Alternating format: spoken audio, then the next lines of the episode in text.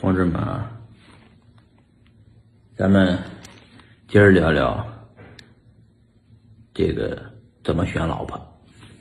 哎，未婚同志们啊，或者是已婚的打算换老婆的，今天给你们聊这个怎么选老婆。嗯，选老婆呢，先呢。有一个原则，就得按照你妈这个标准去选，哎，那个你的母亲啊，你选择这个妈，呃，这个这个你没法选择你妈，但是你可以选择你媳妇儿，是不是？第一个呢，这个说到最重点的啊，这个呃，选老婆。要选有这个，哎，有臀部的，得有屁股的啊。就什么呢？你要这个胖媳妇儿容易生娃啊，能生养；这个瘦媳妇儿，别现在这个社会的审美标准呢有点问题，所以都是让大家选这个什么呃魔鬼身材的啊。那也不要选，啊，这可能一竿子打倒一大片啊。那个看着好看着行啊，这个什么蛇精脸啊，啊，有腰有臀呐，那个你细想吧，那个肯定不能生养。有的那女的为了保持身材，她都不给你生。你娶个媳妇不给你生的，坚决不要啊！就想你你这个。女朋友可以是那样的啊，但是你这个老婆不能那样的啊。哎，这个好多女的一听，哎呀，太好了，我就是胖啊。哎，你接着听我往下聊啊。哎，胖女人好啊，能生养啊，这是第一个。嗯，第二个呢，这个我刚才写了一下啊，因为现在不是说。小腹靠这个情是吧？中腹靠智，大腹靠德。那就是你人生发财啊，你这个靠钱靠智慧是没求卵用的啊，还得靠品德。你品德好，你就这个财啊就大大智慧就能就能产生大的。财富就有很多类似于啊这个品德高尚的人啊，或者有给你机会的人，就会给你机遇啊。所以呢，你找媳妇儿也得按照这个德为第一标准。就是说，德的这个标准呢，就要看他对这个他的呃父母啊怎么样，是不是孝顺。他的父母对他的爷爷奶奶、外公外婆孝顺不孝顺，这个必须要考察。就这细节的地方，你一定要关注。那在你们结婚之前，一定要看这个点。如果本身他家里就不是啊，他就本身就他自己对这个他他的这个呃父母做不到这一点啊，他也基本上做不到。这不是什么遗传啊，这叫。叫言传身教啊，父母是孩子们的榜样，对吧？如果他的父母做不到啊孝顺，做不到这个，呃，那他也他也基本上不会做到孝顺啊。这个孝顺这件事情是其一啊，呃，那品德你里边还要看他这个对待。他的就是就是这个金钱是怎么一个看法？比方说，特别爱慕虚荣啊，天天挎个名牌包包啊，那个天天那个要高消费是吧？不会过日子，一看就是吧？这种的也别建议不要娶回家。选老婆不一定要选这样的啊。当然，那个自食其力又是另外一回事比方说，人家能自食其力挣钱，爱慕虚荣，人家买个包包，怎么着的，那是啊，那是另外一个说法。嗯，呃，那个尽量啊，如果能尽量就尽量远离这个离异家庭。虽然离异家庭比例非常大，现在这年头没有父母不离异的啊，但是呢，找一个传统家庭还是很重要的。离异的，就父母离异会给子女造成很大的伤害啊，他这个不知道哪天哪个神经就爆发了啊，这个也也也得尽量那什么远离。那选老婆呢，也是选对方的家庭。如果他是单身，也就是独生子女啊，他的压力是比较大的啊。最好是选择这个，就是家里有两个或者三个孩子的这种女孩也就是她不是家里的唯一的孩子啊。最好是选择一个大家庭，大家庭非常重要。啊，这两天电话广告挺多的，不接了，接着给大家录。嗯，好，那我们就接着讲啊。这个为什么选择一个大家庭呢？大家族呢？因为他这个家里头啊，如果这个呃，这个家里面。啊，是一个当姐姐的，或者是当妹妹的都 OK 啊。他起码知道与人相处是怎么回事，从小就有这个处理各种关系的的的的的能力啊。比方说，我老婆是家里的老大，她有个小弟弟啊，他就哎从小知道哎让着点弟弟啊，疼着点自己的弟弟啊，哎。他知道有这个，啊，这是一方面啊。第二个呢，他之所以能嫁这么远，跟着我嫁到山西去，跟着我跑到美国来，他核心是因为他有个弟弟能在家里，能哎这个在老人身边啊。我能跑这么远，你想，我也是家里的老二，我是因为有我哥在老家山西啊，能。跟着我父母跟前，有个照应，啊，这就是大家庭啊，就是比独生子女强的啊。如果你就是都是一个孩子，一个老人，他就是一个孩子的这个家庭呢，他有点那个什么啊，你们懂的啊，压力比较大。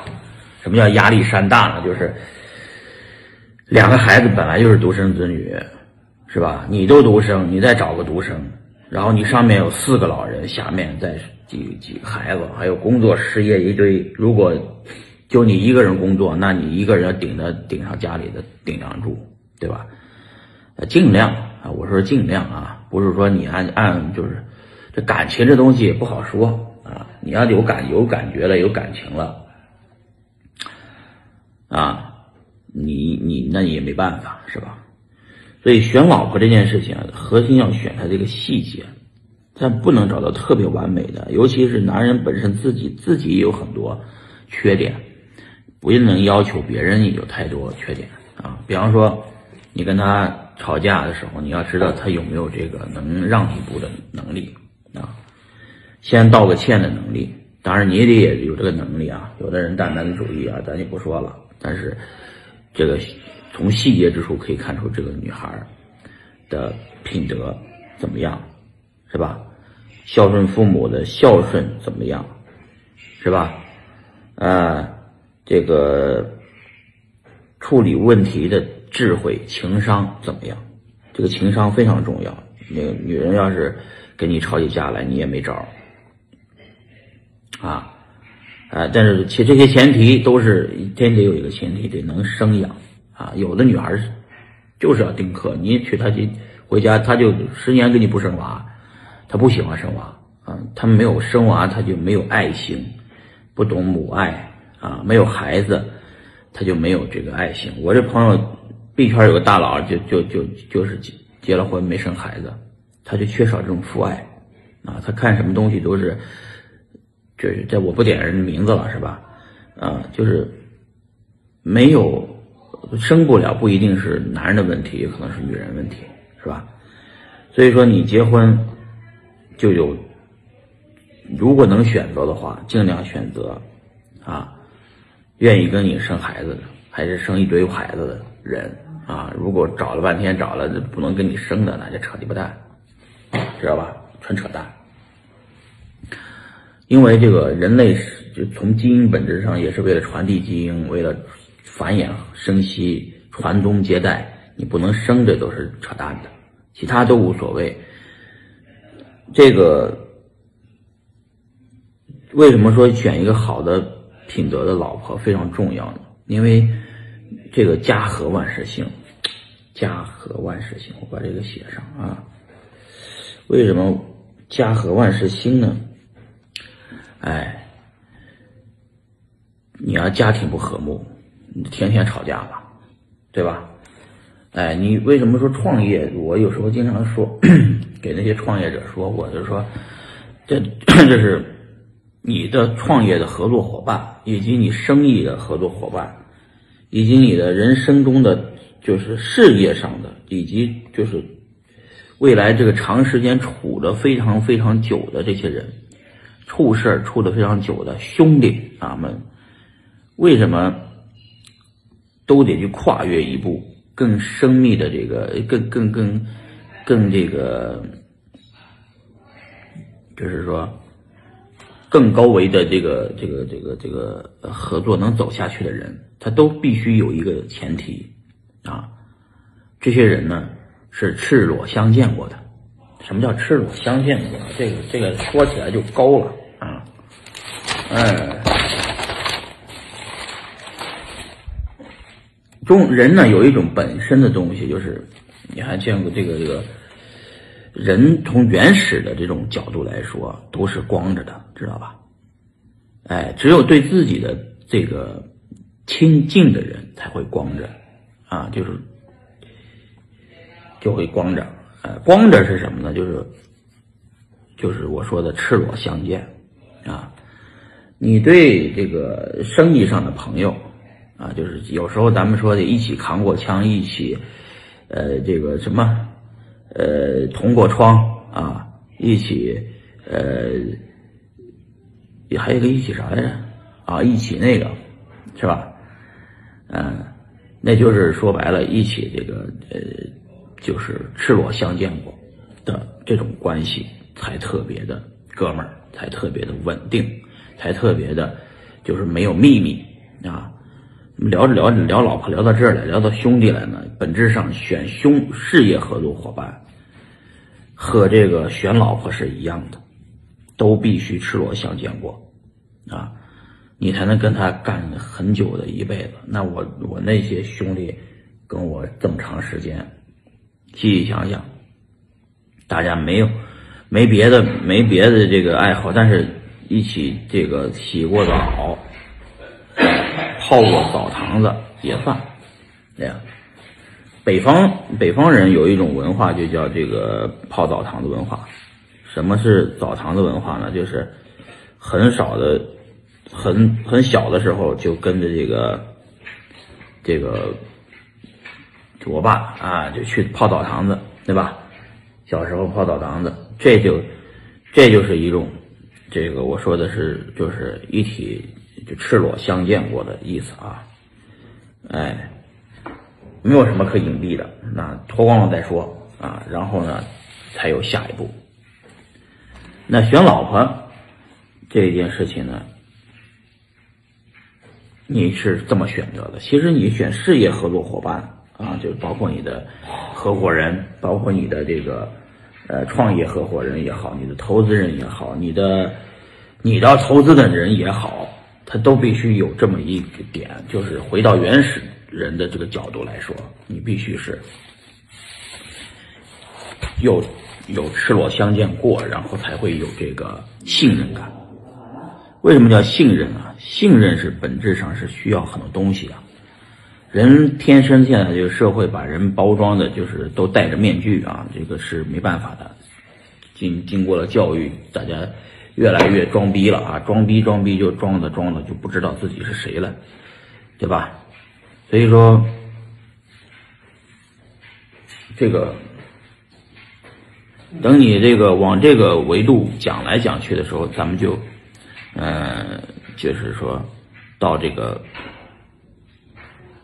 你看你选老婆是要过一辈子的，事业合作伙伴，其实本质上选朋友啊也是要过一辈子的，尤其是男同志啊，男同志，女孩子之间就是一定要八卦啊，一定要把各种八卦，哎呀，听张张家长李家短。女人就喜欢打打听这个小道消息，女的闺蜜闺蜜，闺蜜就是男的的这种男朋友嘛，哎，女的也是，她也需要也是把自己的秘密全告诉闺蜜，闺蜜把自己的秘密全告诉你，就没有秘密了，也叫赤裸相见啊，这就是女人的闺蜜，男人的闺蜜呢，也就是一起去啊，这个呃同过窗的，一起这个哎，这个。扛过枪的，一起这个，这个，呃，坐过牢的，还有一些人啊，这他们就觉得就是啊，这赤裸相见过，所以呢才会信任，才会有一后面的故事。所以很多人这这做生意老是失败，他核心问题选择的对象跟自己永远没到那一步，永远隔着一层，永远就不是兄弟，不是兄弟就会互相迫害啊，是兄弟就不会这样。所以说，做生意本质上这一点要不会，永远他妈成功不了啊。那选老婆这件事情呢，我们选老婆，你说老婆，其实是你选的是孩子的妈，你这么理解就行了。你按这个角度，孩子他妈，你看看他这个女的，一看她像不像个当妈的，你就按这个标准来去选，或者你像她觉得。那有没有你妈那样的感觉？你的父亲肯定选你的母亲的时候也是这么选的啊，但是旧社会选起来可能就是朋友介绍介绍人一介绍，然后就哎谈成了。呃，所以呢，这个我总结总结啊，然后我写的品德，哎，是一部分，嗯，那孝顺父母是一部分。啊，能生养是一部分，啊，哎，没有这些，你就三思而行吧，啊，先别着急。那有老婆的，这个想换老婆的呢，这个人群呢，我给你们这个建议啊，千万别想着换老婆。一般情况下，认为自己老婆不行的男人，其实是自己不行啊。自己他妈的，这个太怂，要努力提升自己。因为老婆，你喜欢指望你老婆提升，这个有点难。你只能是让老婆，你提升自己，让老婆仰慕。然后呢，哎呀，老婆是一般人离婚都是男，不是男的离开女，都是女的看不上男的。这男的他妈太太什么了啊？因为从。中国从那个农业社会到工业社会，到现在信息社会，啊，到现在这种社会，到未来这个社会体系，这个其实，呃，大家都是一种快速的这种啊，从一个地方到切换到另外一个地方，搬家搬一年搬两次家的人都很多，不稳定，所以由于不稳定，造成好多人结不了婚啊，就是选择。男的也好，女的也好，选择都有点这个疲劳，审美也都有疲劳。尤其现在社会，呃，打开抖音以后看的全是美女，是吧？美女打开抖音看的全是帅哥，啊，电视上全播的小鲜肉，是吧？这个有点审美，有点有点社会的审美疲劳，有点问题啊。所以说呢，同志们，如果那个选老婆，记住啊。就是想换老婆的人，记住都是自己的问题，不是老婆的问题啊。呃，遇到任任何就是就是一旦选择了啊，呃，甚至是有了孩子了，这个就坚决坚决这个想找毛病找自己的毛病就行了啊啊，嗯，那就是。